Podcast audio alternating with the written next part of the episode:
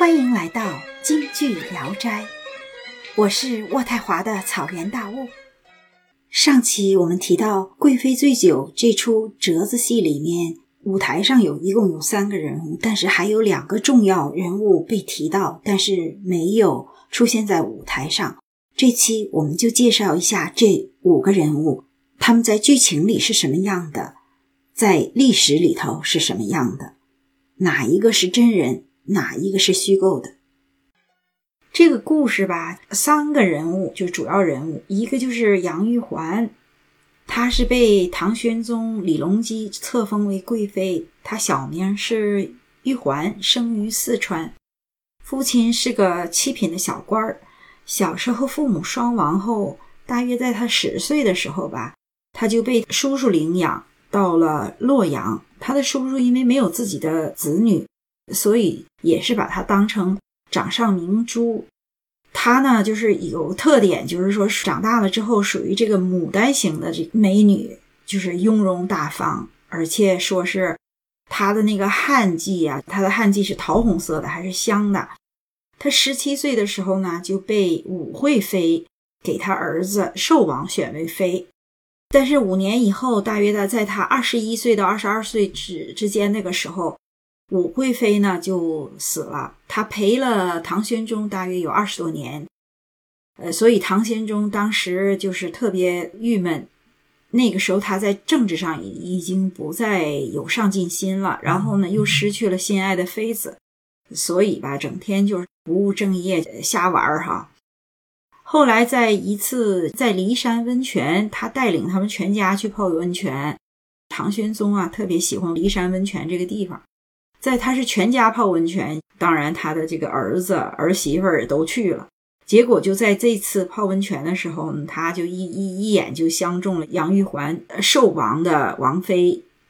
他呢就想了个辙，父亲霸占儿媳妇儿这事儿不是什么光彩的事儿哈。虽然他是他们李氏王朝是胡人的后代，有了一些就比较粗犷的风俗。一想起来当年他的祖父这个唐高宗。当年就是为了娶这个武则天，是为了娶他爹的媳妇儿，从庙里娶回来的嘛。然后呢，他就想，哎，他就就让杨玉环自动到道观里去出家，是去给唐玄宗的母亲祈福。结果呢，这个道观呢就盖在了唐玄宗的宫里，所以便于他俩约会。就是在这段时间里。杨玉环曾经两次被呃唐玄宗撵回家。第一次是在不久以后，唐玄宗以前因为武惠妃去世之后呢，他就整了一个什么花鸟使，整些太监叫使者到各地去寻访，就是美人儿啥的。花鸟使啊，到处的就还是搜罗美人儿。这个杨贵妃就不干了，就估计是就耍了小脾气，结果呢，以这个擅妒这个罪名，就把杨贵妃给撵回家了。那个时候，他因为他的那个叔叔已经也都不在了，就撵回他哥哥家去了。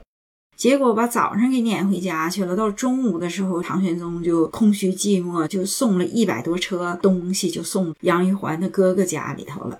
等到晚上的时候，就想着，哎呦，这个杨玉环这是在家里头吃不好，那个什么睡不好的，嗯，就心疼了。然后到晚上就给接回来，趁黑接回来了，因为他自己也怕丢面子嘛。你想把人撵回去了，又自己又给接回来了。第二次这个杨玉环被撵回娘家是四年以后，这第一次撵回娘家之后，俩人感情就升温了嘛。第二次是为什么给撵回娘家呢？这事儿吧，哈，传说有很多种哈。有一种呢，就是说杨贵妃吹了唐玄宗哥哥的笛子，这是啥意思呢？这是过去古人的一种比喻，就是说的是跟唐玄宗的哥哥偷情了。这个你想这吹笛子啥意思哈？其实这个肯定是胡掰呀，因为那个时候唐玄宗的哥哥已经去世十年了。那么另一种传说呢，说是因为唐玄宗跟杨玉环的二姐虢国夫人有染，然后杨玉环不干了。这个吧本身也不特别靠谱，因为杨玉环一直都跟她那三个姐姐都关系特别好，这个好像不大可能。到底是为什么呢？也不知道。但是呢，当时的那个罪名呢，就是忤逆了皇上的旨意，毕竟是后宫的密事儿，所以到现在呢，也是个不解之谜。因为第一次给撵回娘家，当天就给接回来了。结果第二次呢，就是肯定是杨玉环出了啥错了。因为唐玄宗呃，就是好几天都不去接他，所以后来杨玉环就从自己的头上剪了一缕头发，就说：“我所有的东西都是唐玄宗给的，我也没啥自己的东西，只有我身上这缕头发是我父母给的。呃，我呢，做这个事儿做的真是不好。”应该是被杀头的，所以呢，我就用我这一缕头发给唐玄宗谢罪，说谢你的不杀之恩，就是你把我杀了，我也毫无怨言。这个呢，其实也就应了他最后死的时候也是为唐玄宗死的嘛，他也是说的，我就是死了也没有怨言。嗯，最后唐玄宗当时一看见这缕头发，就是感动的不行了。赶紧就把杨贵妃又接回来了。自从这个之后呢，这两次之后呢，他们两个的关系其实就是从一个皇帝和妃子的关系变成了情侣的关系吧，可以这么说。因为一开始杨贵妃纯属是被唐玄宗给强抢霸占过去的，就是看人家美。嗯，但是呢，后来两个人显然这个感情处的，宫里的人，因为他没有正式封为贵妃之前，宫里人都管他叫娘子。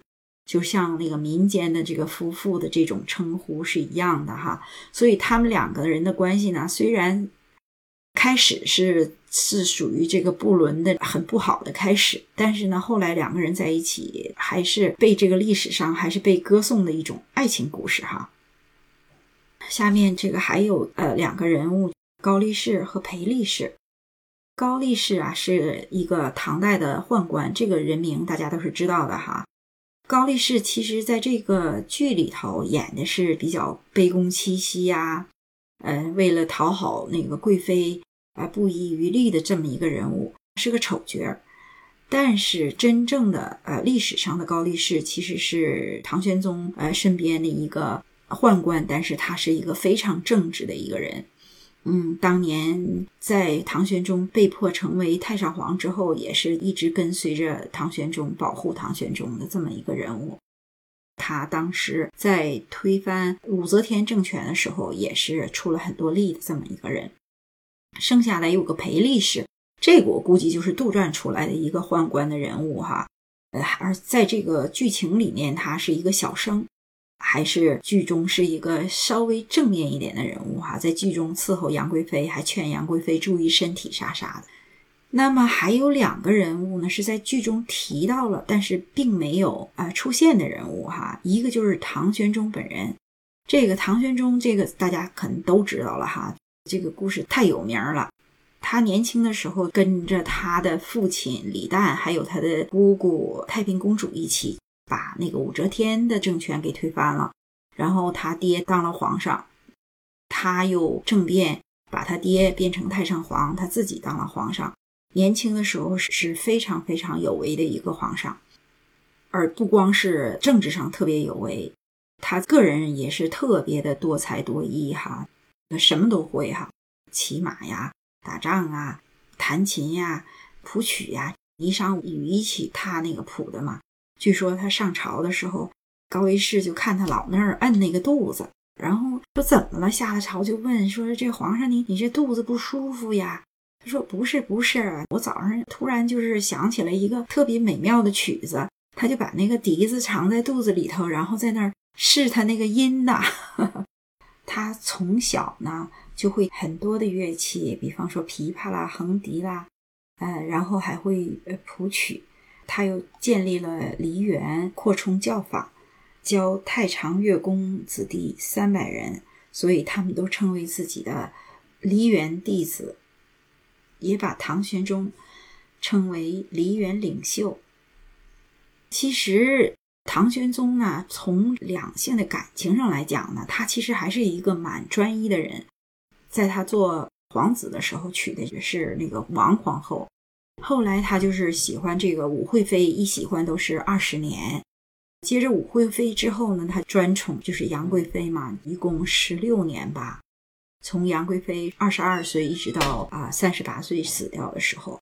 所以，其实唐玄宗作为一个皇上啊，虽然做了一些很荒唐的事儿，但是他在感情上还是一个相当专一这么一个人。还有一个就是说到但是没有出现的人物，就是梅妃。梅妃这个人物在历史上，所有关于唐正史三本书，一个是《新唐书》，一个《旧唐书》，一个《资治通鉴》，这里面全都没有记载啊梅妃这个人物。梅妃最早是出现宋朝的一个传奇小说里面，叫做《梅妃传》。所以呢，梅妃跟杨贵妃正好相反，是那种瘦的。在宋朝是以瘦为美嘛，唐朝是以胖为美。所以这个是基本上可以肯定，梅妃是在宋朝的时候被杜撰出来这么一个人物。